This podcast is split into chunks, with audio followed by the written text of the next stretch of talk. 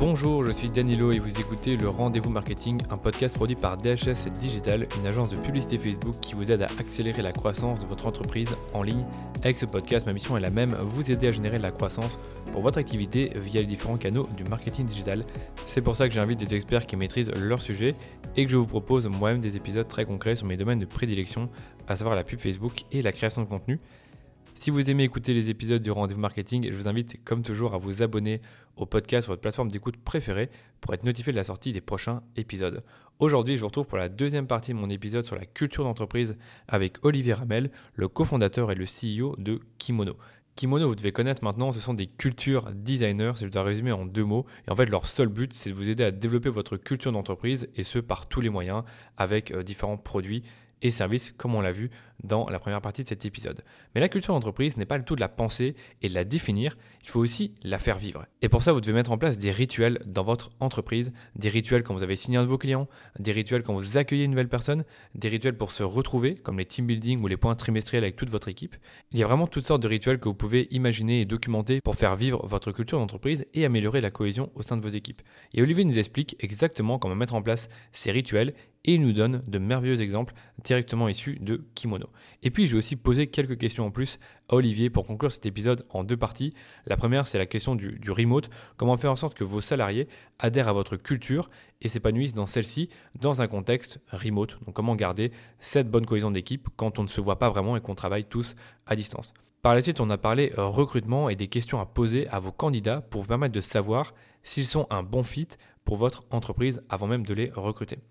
Et puis après le recrutement, évidemment, ben, comment faire en sorte que vos nouveaux collaborateurs adhèrent rapidement à votre culture d'entreprise quand ils vont rentrer dans celle-ci? Dernièrement, j'ai demandé à Olivier de me partager des ressources qu'il nous recommande pour en savoir plus sur la culture d'entreprise, un sujet finalement très peu documenté, contrairement à d'autres comme la publicité Facebook par exemple. Voilà pour cette intro, je vous laisse écouter la suite de ma conversation avec Olivier et je vous souhaite comme toujours une bonne écoute. Il y a des marques qui t'inspirent, que ce soit par leur branding ou par leur culture, et dont tu pourrais nous partager Ouais, si on parle de marques, euh, moi, il y, a deux marques, euh, on va dire trois, euh, qui m'inspirent pas mal. Alors, elles sont très orientées textile, parce que on a une dimension à ce niveau-là et ça nous parle, mais surtout, je trouve, ils, cassent les codes. Il y a donc une marque, je sais pas si tu connais, qui s'appelle Aimé Léon Doré, ah, qui est une marque new-yorkaise. Vous pouvez taper Aimé Léon Doré sur Insta. Ils ont presque un million de followers, donc c'est un truc connu.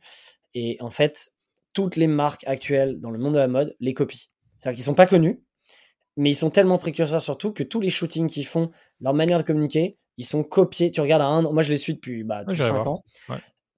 Même nous, on a essayé de s'inspirer parce qu'en fait, ils sont trop forts. Ils sont trop forts.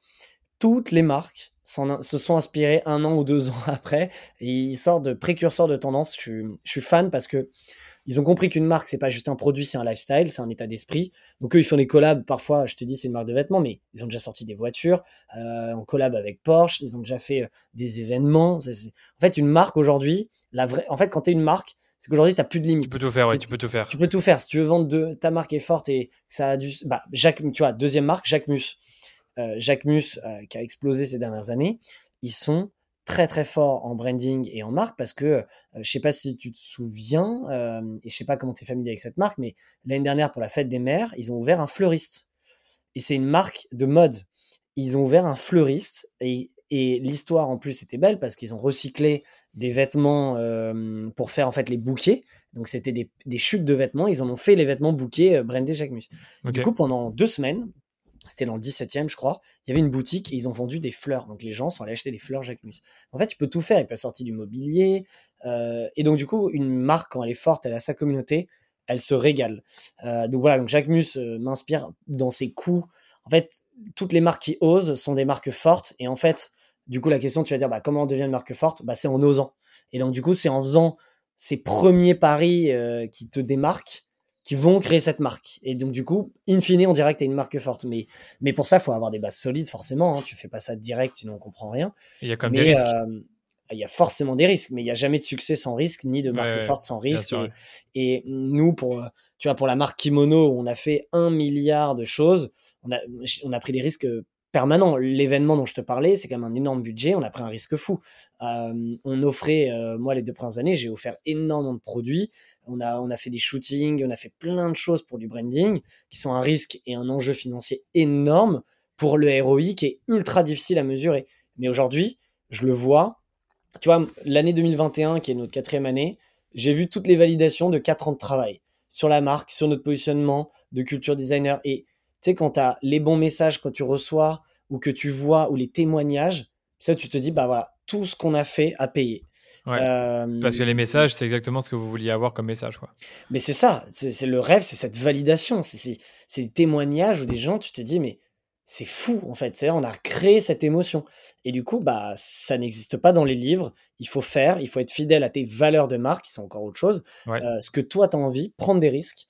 Euh, et il n'y a pas de risque, il n'y a que des opportunités de soit te recentrer, soit de valider un positionnement qui est fort. Et derrière, c'est un milliard de petites actions. C'est d'ailleurs, tu vois, on dit toujours, euh, que ce soit d'ailleurs pour le succès de chiffre d'affaires, de, croissance, de marque ou autre, on pense toujours que c'est euh, une grosse action qui fait tout ou c'est un moment.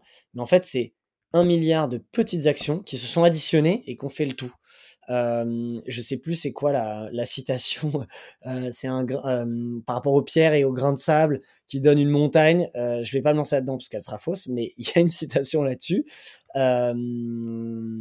et bref. Et moi je mixe, je remixe toujours les citations.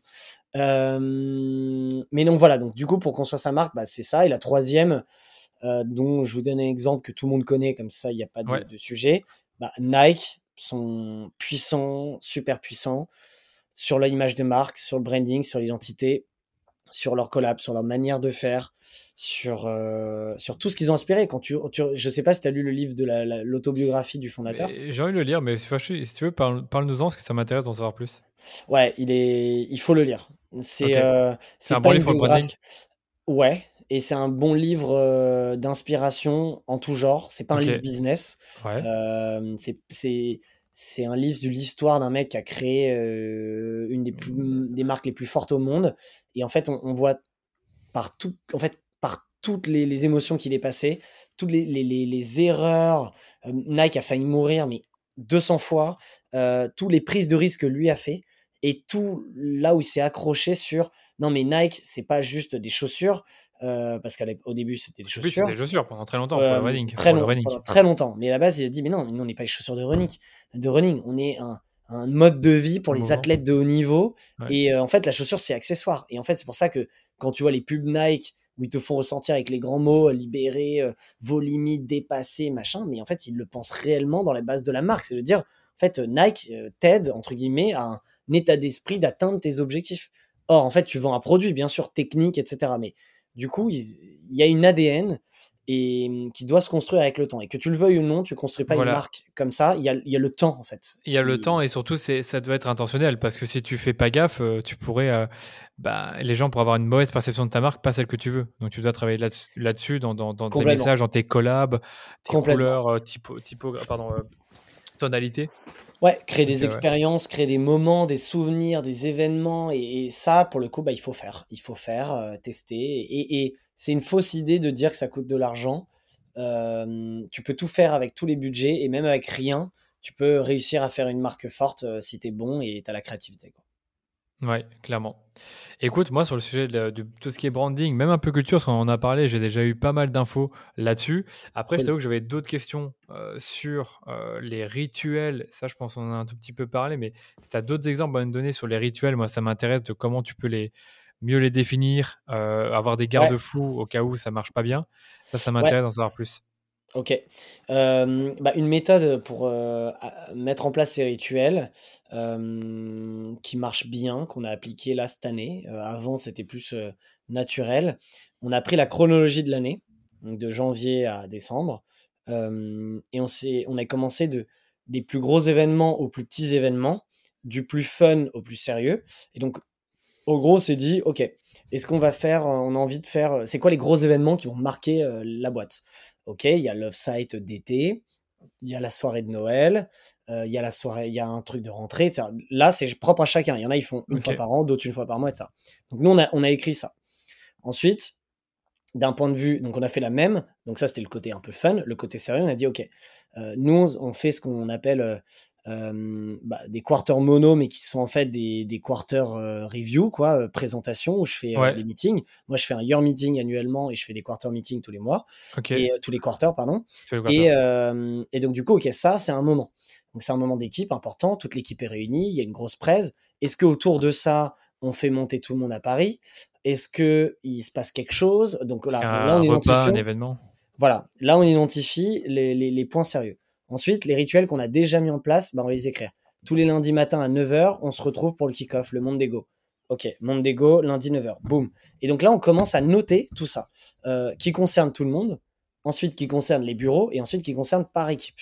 Et tu descends un peu en entonnoir, et là, tu as une cartographie à l'année de tout tes temps forts. Si tu te dis, nous, on veut faire un apéro d'équipe une fois par mois ou une fois par les deux semaines, bah, tu le notes.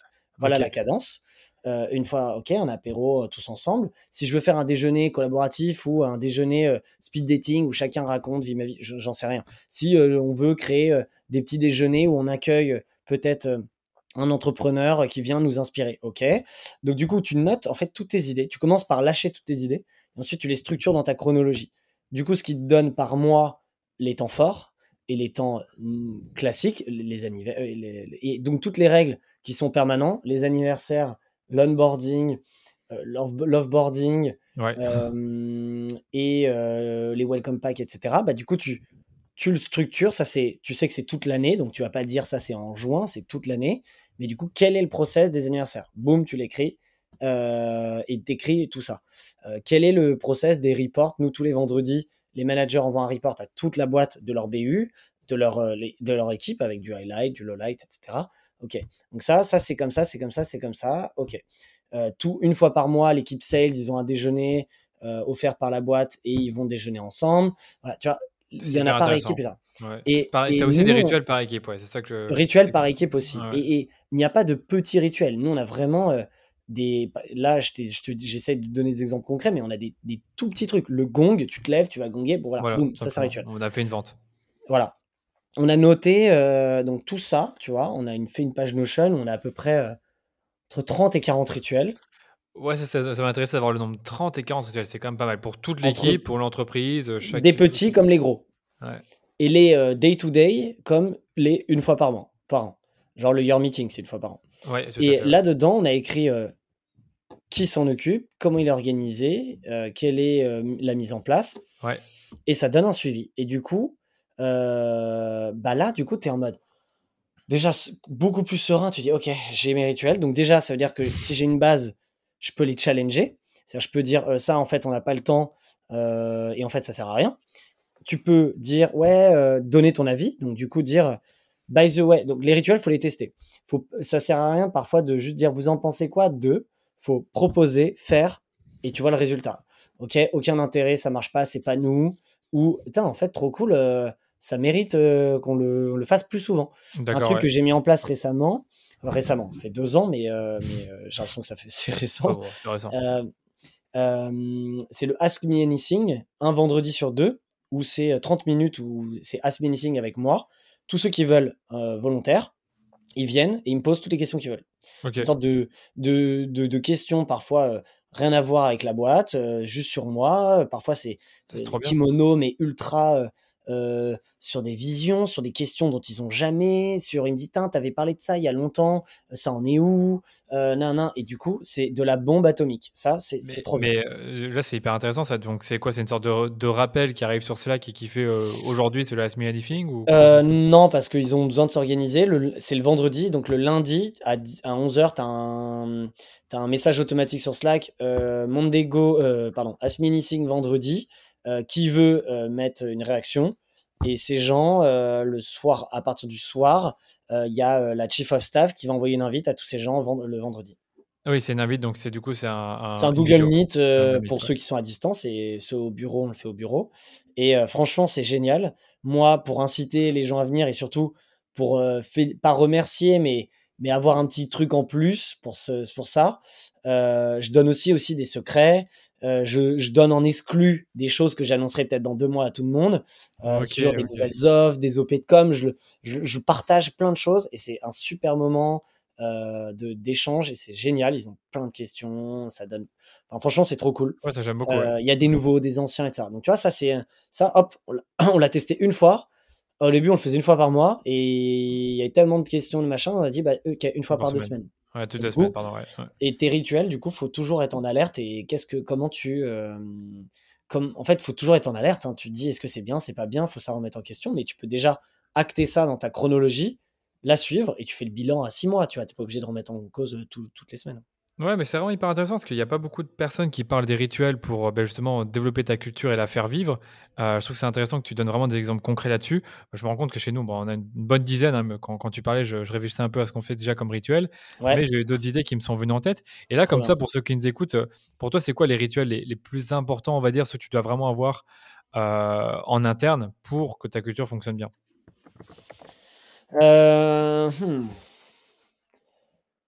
Bah, euh, c'est plus important. Ouais, non, bah, en vrai, le, le, rituel le plus important, enfin, un des plus importants, c'est l'onboarding. Ouais, euh, l'onboarding de tes, de tes new collabs, il doit être ficelé à la perfection. Nous, l'onboarding, il commence euh, dès qu'il y a la validation. Une semaine avant qu'il que la personne arrive, ça a déjà commencé, il reçoit des mails, c'est des messages. Sa semaine est tout organisée. Il y a un déjeuner d'équipe le lundi de son premier jour avec tout le monde. Il y a, euh, euh, il a un parrain ou une marraine. Euh, il y a un one-to-one avec tout le monde ou avec lui et face à une équipe pour que tout le monde ait passé 20 minutes à juste se présenter. Donc lui, en une semaine, il a à peu près vu tout le monde. Et, on a, pareil, un, tu en as une quinzaine d'étapes. On lui dit, tu es en mode éponge cette semaine. voilà, tu as ton welcome pack, tu as, plein de... Et donc ton onboarding, tu vois, nous, on a des prêts. Moi, je fais tous les nouveaux qui arrivent par batch je fais un pitch euh, où je repitch et je prends deux heures de mon temps à leur pitcher toute l'histoire, pitcher la vision, je leur montre le deck qu'on montre aux investisseurs, je, je, je, leur, je, leur, plonge dedans. Et tu vois, ça, on pourrait dire, putain, euh, c'est du temps perdu parce que euh, next, mais en fait, ça a tellement de valeur, c'est tellement important. Et, et, du coup, ton onboarding, franchement, c'est un truc à. Un mauvais onboarding, ça te plombe une boîte, ça te plombe un profil, ça, c'est, terrible. Donc, euh, vrai, ouais. Moi aussi, je travaille l'onboarding, mais de ce que tu m'as dit là, ça a l'air du très très haut niveau parce que tu as plein plein d'étapes, comme tu dis. Nous aussi, on a une sorte de note Notion avec tous des points que tu dois avoir, euh, des trucs à lire, mais il n'y a pas des présentations comme tu viens de dire là, et ça, je trouve ça hyper intéressant. Euh, il y a des prêts, il y a tu reçois un document que tu dois lire le matin quand tu arrives. Après, tu as la visite du bureau, ensuite, tu as un document qu'on a préparé bienvenue chez Kimono et du coup tu as ton document. Ensuite, il y a plusieurs prêts, il y a des formations, euh, on te forme sur plein de choses. Euh, et non, franchement, c'est c'est ultra important et ça, ton onboarding, il faut que ce soit écrit, noté et que tu sois 3 ou 10 000, c'est tout aussi important. Quoi. Mais tout ça se fait pas en une semaine. Pour toi, ça peut se faire en plusieurs semaines. Parce que nous, on, fait ça sur quatre semaines. ah oui, oui, oui, pareil. Pas de règles. Hein. C'est tes propres règles. Tu peux faire un onboarding qui dure six mois. Nous, on a un rapport d'étonnement euh, euh, à la fin du premier mois. Euh, où on fait un point avec le manager et avec la chief of staff qui a un rôle RH qui va faire donner un rapport d'étonnement, faire un point. On en fait, on fait déjà un, autre point à la, la, fin de la première semaine. Donc il y a différents points d'étape. Tu vois, la première semaine, premier premier mois et je crois à trois mois derrière, il y a re un point d'étape juste pour euh, s'assurer que bah, tout est en ordre et qu'il n'y a pas de trucs qu'on aurait oublié. Quoi. Ce point, il se fait avec la personne ou sans la personne qui vient d'arriver? Avec. Avec, la personne, juste pour être sûr. Si ça se fait dans le dos, ça fait bizarre. Ah oui, non, non, non, non. Avec la personne euh, en entretien. Et elle, la personne, euh, la première premier mois, je te disais, elle, elle, répond à un questionnaire, un rapport d'étonnement qui est ultra pertinent. On a appris tellement de choses là-dessus. vous faites aussi des questionnaires en interne, je suppose, donc à la fois ah ouais, plein. Et, et, même euh, au-delà de nouveau, tous les quarters, on a un, on a un typeform qui part qui s'appelle How do you feel euh, où c'est 3-4 euh, questions euh, sur 10. il y a, je crois, il y a 5 questions sur 10 sur le How do you feel et c'est une prise de température de comment file chaque personne de la boîte. Ça te donne une moyenne. Du coup, tu vois ton score est-ce qu'il baisse, est-ce qu'il augmente, pourquoi, tu as des commentaires et tout. Donc ça, c'est ça a de la valeur de, dingue. énormément. Et c'est un truc que tu peux partager, parce que franchement, moi, ça m'intéresse honnêtement, mais après, si je comprendrais, c'est quelque chose qui est totalement en interne. Euh, tu veux dire les questions? Ouais. Bah, c'est assez interne, mais euh, est-ce qu'il y en a une que je peux donner? Euh? Non, mais il y en a une, tu vois, liée au stress et à la pression. Il y en a une, c'est comment est ton niveau de de stress On parle pas du stress positif, hein, la pression qu'on aime bien, etc. On parle vraiment le côté anxiété, genre je me sens sous pression, de 0 à 10. Et tu, tu, par exemple, c'est un exemple, tu vois. D'accord, c'est un exemple parmi tant d'autres. Après, ça peut être aussi comment tu te sens avec euh, tes, euh, allez, les autres membres de ton équipe. Euh, est-ce que es ouais, ouais, complètement. Ouais, ouais, complètement, complètement. C'est, ça touche à ton équipe, tes clients, ton, toi personnellement, etc. Et du coup, au fil du temps, tu peux faire des analyses. Si est-ce qu'il y a toujours une saison où le niveau, stress, le niveau stress est supérieur. Est-ce que, par exemple, l'hiver, tout le monde est moins heureux l'hiver parce qu'en fait, il fait nuit et c'est cohérent. Donc, du coup, tu te dis si il y a ce sentiment l'hiver, bah, je peux peut-être un rituel qui va égayer cette période et trouver des trucs qui vont faire en sorte de, de, de, d'avoir un bon score. Mais le but, tu cherches pas le score, c'est juste un indicateur pour voir comment tout le monde va bien et comment ça se passe dans la boîte, tu vois. Ah, donc, euh, donc non, il y a, y, a, y a, plein de trucs comme ça. Tu vois, je l'avais oublié, mais ça, c'est un des rituels. Et on c'est un rituel, un milliard ça me parle vraiment beaucoup. Et puis après, euh, est-ce que ça, ça remplace en quelque sorte des évaluations? Enfin, nous, tous les trimestres, en fait, je, là, on n'est que neuf, donc je parle à chaque personne et je vois comment elle se sent. Et finalement, c'est une partie des questions qu'on a, a évoquées. Est-ce que ça, ça remplace ce type d'entretien ou c'est un truc en plus? Parce que de faire un, un call trimestriel non, ça remplace pas, c'est encore un autre. Euh, parce que c'est vraiment. En fait, on veut que ce survey il prenne pas de temps. Hein. C'est, tu tu que des questions sur 10. C'est une température, prise de mmh. température. On a tous les trois mois un point qu'on appelle le 360, qui est pour le coup une évaluation. Qui, en fait, tous les trois mois, c'est assez simple, et tous les six mois, c'est un peu sérieux. Donc, en gros, chaque auteur a 4 points, 4 360, 2 avec son manager direct quand il y a encore un N plus 1, euh, donc moi j'en fais deux avec les personnes que j'ai pas en direct, six mois et annuel, donc les, tous les six mois en gros. Et le manager qui est en direct a les deux autres trois mois. Et quand moi j'ai en direct, je vois les quatre. Donc je le vois quatre fois dans l'année. Euh, D'accord. Et, là on a un, script, chacun le prépare. On fait une évaluation là-dessus et, euh, et, on, et, on, se projette. Quoi. on voit ce qui va pas, ce qui va. On essaie d'en parler au maximum de tout et qu'il n'y a, pas de tabou. Ouais, je trouve ça hyper important aussi. Mais c'est vrai que là, pour l'instant, c'est un peu compliqué pour moi de, Par exemple, pour moi, c'est compliqué de le faire tout seul. Donc, je fais tous les six mois actuellement, mais avant, je faisais tous les trois mois. Et je sais que c'est un truc euh, hyper, Ouais, bah, tous les six mois, ça, ça marche. Hein. Mais en fait, je me suis rendu compte pourquoi tous les trois mois, parce que parfois, tu dis, je me répète. Mais vaut mieux se répéter et être sûr qu'on est sur la même longueur d'onde qu'en fait, parfois, en six mois, tout peut changer. Il se passe tellement de choses, tout va tellement vite que, que moi, je me suis déjà rendu compte. Je me suis dit, putain, en fait, il y a six mois, tu te dis, c'est parfait, donc tu continues enfin tout va bien, il se passe plein de choses. En fait, il y a des trucs que tu n'as pas vu. Plein de trucs que tu n'as pas vu, ouais. Plein de trucs que tu n'as pas vu au sein de, ton, de, de l'équipe, de tes salariés, de comment ils se sentent, ouais. Mmh. en tout cas, de ce que je comprends là, tu as l'air hyper au courant de ce qui se passe en interne. bah, clairement, parce que tu sais, sur le on est, on est notre premier client, quoi. Moi, la culture de ma boîte, c'est ce qu'il y a de plus important. Donc, euh, euh, tu vois, ce que je, te, je, te, parlais de la partie épanouissement euh, au début dans, l'entrepreneuriat et pourquoi je m'étais lancé, etc. En fait, moi, mon KPI de succès, c'est que mes équipes soient épanouies, qu'elles prennent du plaisir autant que moi. Et là, j'ai réussi mon pari. Si on prend tous du plaisir, bah, il y a que ça de vrai. Et je leur dis parfois, je leur dis, peut faire la course hein, au chiffre d'affaires. Hein. Il, y a toujours un mec plus fort et ça peut ça s'arrêtera jamais. C'est clair. Par contre, si on peut la faire, mais tout ça en, en, profitant, en s'amusant, en prenant du plaisir et en me disant, moi, tu vois, quand j'ai des équipes qui me disent, j'ai pas l'impression d'aller au travail le lundi, bah c'est bon, c'est bon, j'ai réussi ma boîte en fait. C'est On s'en fout du, du, reste, en tout cas pour moi. Et du coup, c'est pour ça que la culture m'importe leur bien-être, leur épanouissement, leur développement pro et perso. Quand j'ai des personnes qui ont fait trois ans et, et qui me disent à la fin avec émotion que ça a changé leur vie, bah tu dis ok, il y a rien d'autre qui est important. Euh, ah, je suis hyper d'accord avec toi. Pour moi, il y a rien de pire que d'avoir une personne qui est malheureuse dans. Enfin, ah moi, ça me fait mal de, de, l'entendre, c'est déjà arrivé, et de, le savoir quoi. Et quand tu te dis, en fait, je suis peut-être en partie responsable, il y a peut-être des choses qui auraient pu être différentes dans l'organisation. C'est clair. je pense que toi, tu fais partie des personnes qui avaient été transparentes et qui avaient expliqué dans un podcast ou une vidéo que tu as, eu très peu de turnover, tu as eu très peu de personnes qui sont parties réellement dans tout. Ouais, alors sur les trois premières années, zéro. Zéro, bah, c'est énorme. Sur, euh, je pense que vous étiez déjà une vingtaine ou une trentaine. On était déjà, ouais, 20, 20 30, ouais. Euh, donc ça, j'avoue, c'était, c'était pas, mal. Mmh. Ensuite, le Covid est arrivé. Euh, et du coup, il y a eu, alors non pas à cause du Covid, parce que nous, on a eu, c'était une très bonne année de croissance et au final, au final, la culture, et, alors nous, on l'a toujours dit, mais tout le monde a compris que la culture, c'était important un peu plus qu'avant. donc nous, on a, on a pu faire pas mal de business, donc on n'a on a pas dû se séparer d'un point de vue financier. Mais du coup, nous, on, est, on, est, on est passé à un stade où on est un nouveau cycle. On a eu un nouveau cycle qui, en fait, l'ambition, l'exigence et le, boulot, bah, il doit être là et les personnes doivent évoluer avec, sinon elles ont plus leur place, entre guillemets. Euh, et euh, donc, du coup, il y a eu un, il y a eu un turnover il y a un an, un an et demi. On a fait vraiment un switch d'équipe, pas d'équipe, pas entièrement, mais presque de moitié.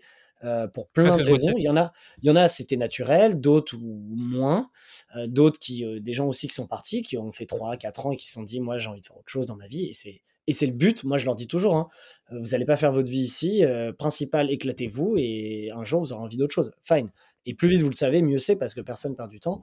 Donc donc voilà, donc il y a eu, c'est arrivé, mais c'est, c'est, on l'a très peu, on l'a très rare et on a énormément d'ancienneté, tu vois, mais ouais, c'était plus, une, plus, plus, une restructuration que vous avez mise en place il y a un an et demi. Tout à encore une fois, ça me refait penser à l'histoire de Netflix dans le, dans le livre, c'est qu'ils ont perdu peut-être 30% de leur effectif. Euh, je sais plus c'était lié à quoi encore une fois, je pense que c'était à une crise. Et finalement, ils ont réussi en gardant les top talents à continuer à accroître et avec 30% de l'effectif en moins, euh, bah, de produire toujours autant. Quoi. Je sais pas si c'est vous, vous avez ressenti la même chose en, euh, en restructurant. Bah, en fait, on, nous, on n'a pas diminué euh, et puis resté. On pas diminué. On a, recruté aussi énormément. Ok, donc vous avez. Euh, et on a augmenté, et tu vois, on va être euh, presque 50, donc on a, on a, on a, on a, on a il n'y a, pas eu ce côté, on est moins qu'avant, on a toujours été plus. D'accord, ouais. C'est juste qu'il y a eu un roulement qui s'est fait pendant 6 à, 6 à 8 mois, comme je te dis, naturel et autres, et, et c'est sain. Et en fait, moi, je trouve. Moi, oui, c'est pour ça qu'on en parle, c'est intéressant. C'est pas, un, pas un truc tabou, quoi. C'est un truc que tu tabou, peux exprimer. Ouais pas tabou, pas mauvais, c'est pas grave. Euh, et c'est tellement sain. Moi, je me rends compte, tu vois, je me fais souvent des, bilans, je me dis, putain, ça fait 5 ans. Quand euh, tu étais au début, 50 boîtes, tu te dis, euh, ça y est, tu es le président de la République. et, en fait, tu te rends compte que c'est que le début. Et tu te rends compte aussi qu'une boîte, qu'elle a différents cycles. Il y a des cycles de culture en fonction des événements externes et internes, des personnalités qui l'intègrent. Et du coup, il y a des cycles, il faut être OK qu'il y a des cycles. Il y a des cycles où ça va être plus dur, d'autres plus facile, des, des trucs où ça va être plus cool, moins cool. Il faut juste l'accepter que qu'il y a ça.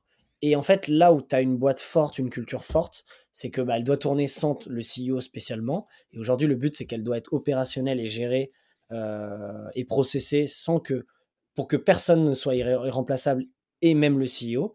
Et du coup, c'est pour ça que tu vois des boîtes comme L'Oréal qui existent depuis toujours, qui ont une culture très forte. Les gens chez L'Oréal restent très longtemps. parce qu'en fait, ils ont réussi à transmettre, etc. Et moi, je me dis, si dans quelques années, je suis plus là, j'ai envie que Kimono garde cette dynamique, continue, et que tout ce qu'on a fait soit transmis aux autres. Et, et, et, c'est des cycles, en fait. Et donc, du coup, quand tu acceptes ça et que tu le comprends, il n'y a rien de grave. Il n'y a rien de grave, c'est des phases. Et tant que tu gardes ton purpose, ton cap et es fidèle à tes valeurs et autres, pas de problème. Il peut tout arriver. moi, je me suis dit à l'époque du, à l'époque du Covid ou parfois, je me suis dit, bah, en fait, euh, euh, tout le monde pourrait euh, partir, en fait.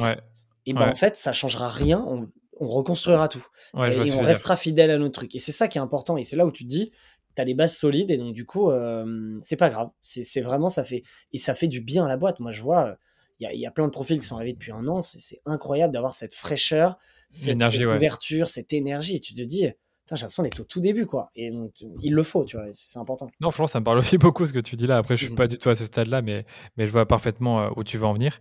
Et justement, tu as évoqué le, Covid et j'avais une question liée, liée en partie à ça. Bah, c'est le fait qu'aujourd'hui, tu as des entreprises qui fonctionnent de plus en plus en remote, voire même full remote comme nous. Comment tu fais justement bah, à créer ce sentiment d'appartenance, à garder ta culture intacte, euh, que quand les nouveaux arrivent, bah, ils s'intègrent bien dans la culture quand tu es en remote? Alors je sais que ce n'est pas votre cas, puisque vous avez des mmh. bureaux.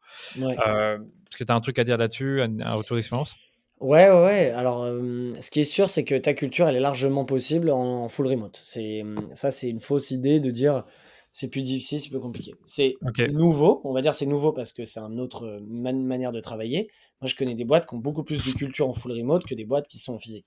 Donc en fait, ça prouve que euh, l'un existe. Euh, les rituels peuvent se faire à distance, comme toujours, on n'a pas Complètement. Rituels, et en fait, c'est juste, c'est voilà, tu l'as dit, c'est d'autres rituels. C'est pas les mêmes.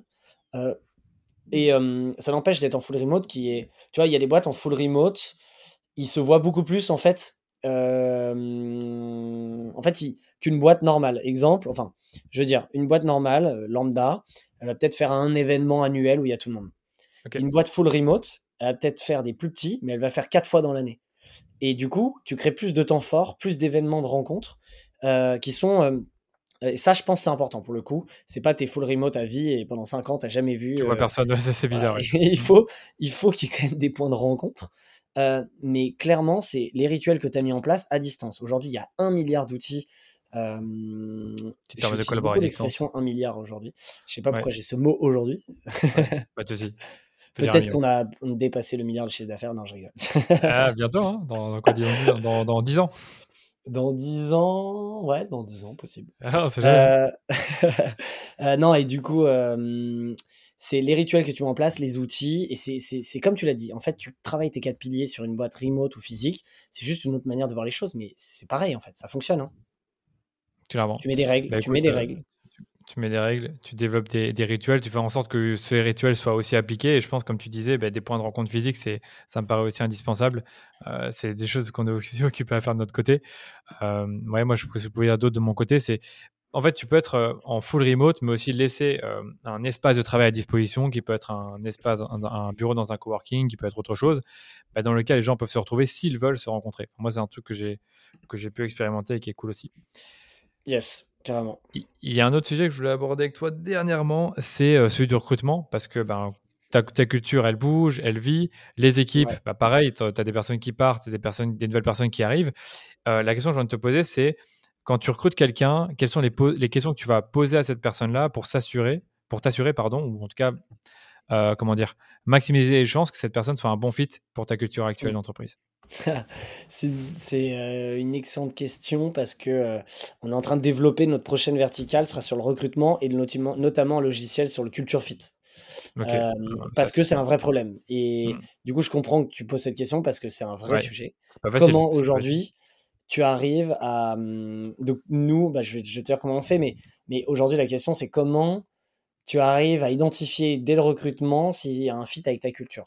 C'est très difficile. Et pendant longtemps, les gens confondent culture fit et fit humain.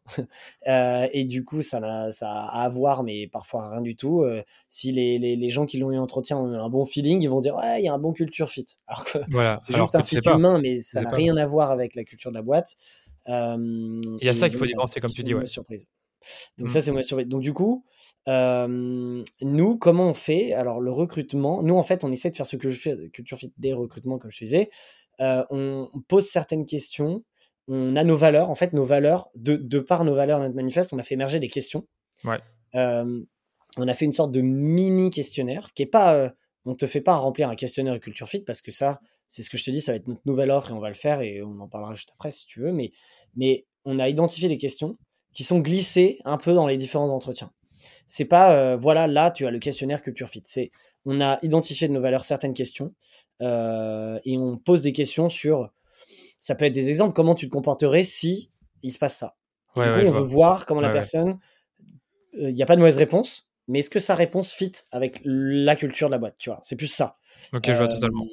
Et donc, du coup, on a des questions là-dessus. On, on, fait faire, on fait faire des cas pratiques presque tout le temps maintenant. Euh, et là, on identifie beaucoup de choses dans la manière de travailler, la manière. Tu vois, quand tu te donnes une deadline, tu dis bon voilà, euh, tu as une semaine pour faire ça. Euh, si la personne le fait bien avant ou en retard ou propre ou clean ou tu as dit ta carte blanche ou tu as donné une règle et en fait tu vois comment la personne pense en fait et agit. Donc ça peut hein, ça peut rentrer dans, dans, des, dans, des, dans, des, mindsets et des rituels ou des valeurs que tu as mis en place pour ta culture. Euh, donc il y a ça, y a, je te dis des questions, on a une sorte, en fait, on a les, on a les valeurs, les trois phrases, tout ça, une ligne, on a des questions à titrer, et ces questions euh, se posent aux différents entretiens, dès les premiers entretiens, dès les finaux, moi je fais toujours le dernier, dernier, Et donc, du coup, j'ai quelques questions qui, qui valident ça. Ensuite, on n'a pas encore développé la méthodologie puisqu'on y travaille pour avoir une, le côté euh, mesurable. Aujourd'hui, euh, on, on, on, essaye de, de, la, de, tester la personne au maximum sur comment elle réagit par rapport à, à ça. Est-ce que, tu vois, parfois, je sais plus si on le fait vraiment, mais parfois, on, quand on dit qu'on va te tenir au courant, etc., on te donne pas trop de nouvelles pour voir si tu vas nous écrire. Ah si tu es vraiment motivé, tu dis, ah, bah, euh, juste, tu vas nous écrire. Merci pour euh, cet entretien. C'était super de vous rencontrer. Hâte de voir la suite. Et en général, ceux qui nous écrivent pas du tout euh, et qu'on aurait voulu prendre, on les contacte même pas. C'est c'est bizarre, ça, ouais. Si, si tu ne contactes plus du tout après l'entretien. Bah, c'est pour ça. Et donc, du coup, il y a plein d'éléments qui. donc, c'est assez commun chez tout le monde, mais nous, on essaie de les ramener à nos valeurs, ramener à notre culture, la manière d'être, euh, on essaye de prendre des recos des expériences passées, on essaye de voir euh, la personnalité, voilà. On, on, essaye. Je te dis, on, est, on expérimente ça au max parce qu'on n'a on n'a pas craqué le truc euh, et on pense pouvoir parce que, en fait, dans notre méthode de conseil, on est capable de mesurer la culture d'une boîte et la scanner. C'est-à-dire qu'on a 50% du job et l'autre pourcent du job, c'est d'avoir le bon questionnaire qui va fitter avec cette culture mmh et que le candidat pourrait remplir. Et du coup, euh, ça, on est en train de le faire. Là, on bosse dessus avec euh, euh, des gens qui sont très bons là-dedans, externes, pour créer cet algorithme. Et si on le craque en le testant et qu'on prouve que ce questionnaire, en tout cas ce matching de culture fit, a validé une, la, vraie, la réalité et que ça s'est pas trompé, là, on a, on a tout réussi et on, est, on, se lance là-dessus. Là. Ça a l'air très, très, très, très minutieux dans le sens où c'est du scoring finalement. C'est que du scoring et du matching. C'est du matching, ouais. Ok, d'accord. Ouais, donc c'est pas, c'est pas simple. Il faut l'expérimenter pour voir si ça marche vraiment. Clairement, il va falloir euh, du, du, machine learning et de la data, de la data, de la data et, des règles. Et c'est, des maths, hein, ça va être presque des maths. Euh, et le, le 100% parfait n'existera pas, tu vois. Le, le matching parfait n'existera pas. Mais ça te, en fait, on va dire que c'est, ça te donne une tendance. Ça, nous, on va, on va pas te dire la décision, c'est ça c'est voilà, selon ce questionnaire que vous connaissez, le matching avec. Et on pense que c'est un indicateur de culture plus plus par rapport à ce qui peut exister. Ok. Écoute, moi c'est top pour moi. Euh, bah, tu as répondu à toutes mes questions. Je regarde si j'ai encore des choses à rajouter là-dessus ou d'autres trucs qui me viennent en tête. Mais euh, moi, j'ai plus rien. Soit tu veux rajouter des trucs sur, euh, soit pour euh, la construction de ta marque, ta culture, les quatre piliers, les rituels, tout ce qu'on a abordé avant qu'on conclue l'épisode. Écoute, je crois qu'on a fait le... Enfin, on, pourra en parler pendant des heures, hein, je pourrais rentrer dans tous les détails, mais je pense qu'on a abordé un, bon panel euh, là dans cette heure et demie. Euh, euh, ouais, non, écoute, franchement, ça... j'ai fait exprès de, partir un peu plus loin dans des réponses pour justement donner un peu plus de contenu, ouais, bien sûr. donner d'autres choses et pas d'attendre la question et pouvoir en parler de manière naturelle. Mais écoute, ça me semble bien. Enfin, c'est bah, plus toi qui me dis. Hein.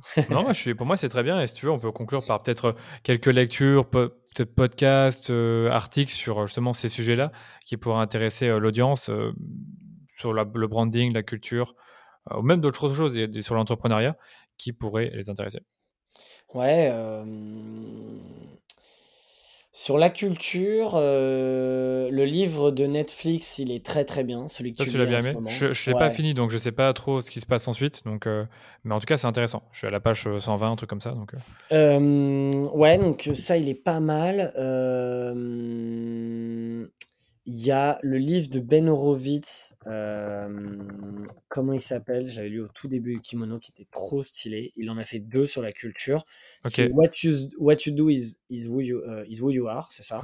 C'est une couverture rouge. What You Do is Who You Are de Ben Horowitz, euh, qui est assez stylé sur la culture technique. Euh, mais sinon, il n'y a pas un milliard de trucs qui existent. Ben, c'est ça. C'est pour ça que je pose la question. et en tout cas, de trucs bien. Et nous, on veut euh, lancer euh, une sorte de média autour de la culture parce qu'on a énormément de contenu en interne. Qu'en fait, on se dit, en fait, ça a de la valeur. Faut le partager, ouais. Ça a de la valeur. Il faut qu'on le partage. Et on est en train, mais on peut pas, voilà, tout faire. Il nous faut du staff, il faut du, du, budget là-dessus. Mais on veut, euh, partir en, et créer une communauté autour de la culture et surtout euh, apport, euh, enfin, échanger avec plein de gens qui ont plein aussi. Nous, on a pareil, on n'est on est pas en, silo fermé, on échange avec plein de gens externes, de d'autres boîtes, d'autres entrepreneurs. On essaie de se nourrir, on essaye d'apprendre de tout ça. Et, euh, donc voilà, donc du coup, niveau culture, niveau contenu, c'est très difficile. Ouais, je suis d'accord, il n'y a pas tant de trucs que ça, franchement. Donc il faut le créer, du coup. et non, bah, on en a parlé, mais le livre du fondateur de Nike est vraiment top. C'est un classique, hein, tout, presque tout le monde en entend parler, mais c'est franchement, c'est ça se lit comme une série Netflix, quoi. C'est super agréable et même, c'est pas le livre business un peu pompeux et, chiant, il se lit euh, partout, à la plage, dans le train euh, ou autre, même le soir. Euh, en podcast, bah, moi je suis fidèle à ceux que j'écoute depuis toujours euh, de notre cher ami Mathieu, euh, Génération Do It Yourself. Ouais. Franchement, il est ultra complet à tout point de vue et, et, c'est vrai que moi j'écoute principalement que lui. Euh, j'essaye, j'en ai fait une époque, mais c'est vrai que le, en fait, j'ai peu de temps pour, le, pour les écouter et je le fais dans les transports et du coup comme je suis toujours en retard, bah, je rattrape les épisodes. non, écoute, en fait là il y a tellement de ressources aujourd'hui. Les podcasts, il y en a un milliard. YouTube, euh, il y a un milliard de contenus. Il faut taper ce qu'on aime. Il faut chercher, il faut regarder.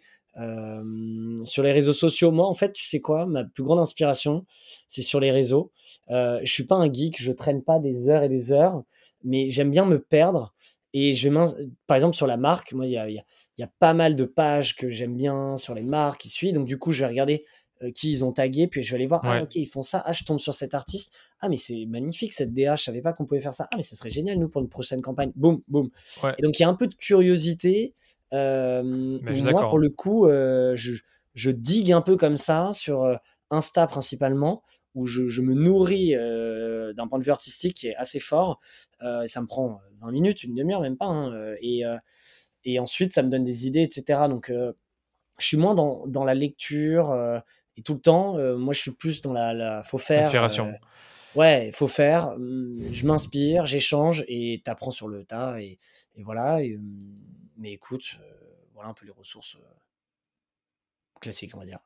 ça marche, ça marche. Non, mais je suis d'accord avec toi. Je trouve que quand tu veux trouver l'inspiration pour, pour ta marque ou même pour, pour bah, nous, pour la créa, pour les, les Facebook ads, ben on va aller chercher ailleurs. Quoi. On va aller chercher, on scrolle un peu et on regarde des marques. Ouais, c'est ça. C'est pas écrit, c'est pas écrit dans un livre. Euh, il y a des trucs qui sont écrits dans les livres qui sont bons, mais tu, tu vas sur LinkedIn, tu, ah, tu dis, putain, ça c'est marrant. Ok, vas-y, je vais regarder. Et du coup, tu vois, par exemple, je donne un exemple. Ah, alors, bah, si je peux donner un exemple que j'ai vu récemment, qui est une série, je sais pas si tu l'as vu, We Crash, la, série sur WeWork.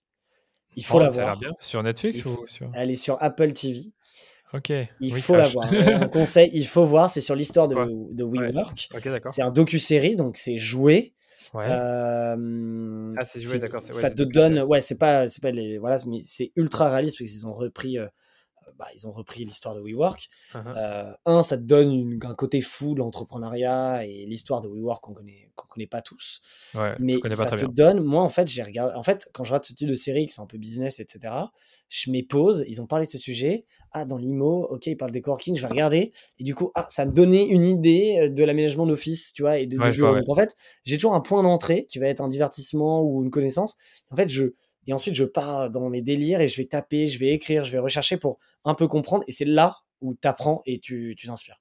Ben, moi, je trouve que les créatifs sont comme ça.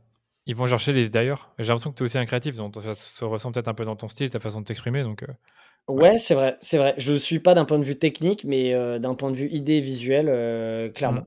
Mmh. Ben voilà.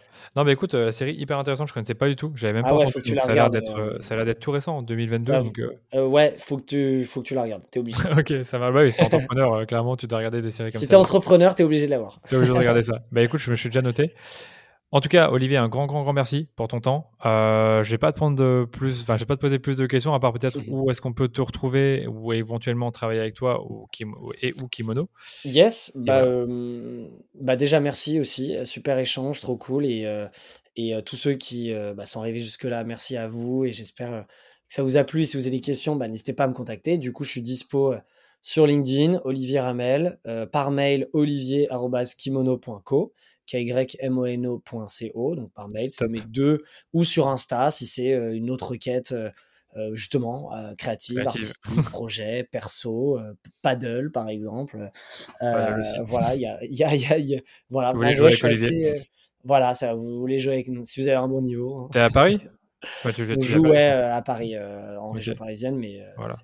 proche Paris. Ça marche. Écoute, super. Et pour kimono.co, bah, on mettra également le, le ouais, kimono.co, le site, il y a tout ce qu'il faut pour nous contacter dessus.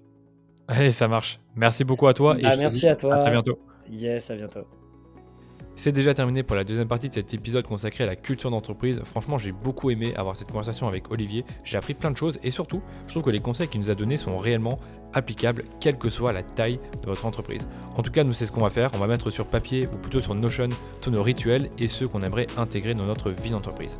Allez, je vous retiens pas plus longtemps. N'oubliez pas de soutenir le podcast en repartageant cet épisode autour de vous, que ce soit sur LinkedIn, Instagram, Facebook, email, peu importe. Allez-y, partagez le podcast. Et vous pouvez également nous laisser une note 5 étoiles sur Apple Podcast ou sur Spotify. Ça nous permet d'être mieux classés dans les algorithmes et ainsi être découverts par de nouvelles personnes. Allez, on se retrouve dans quelques jours pour un nouvel épisode du Rendez-vous Marketing.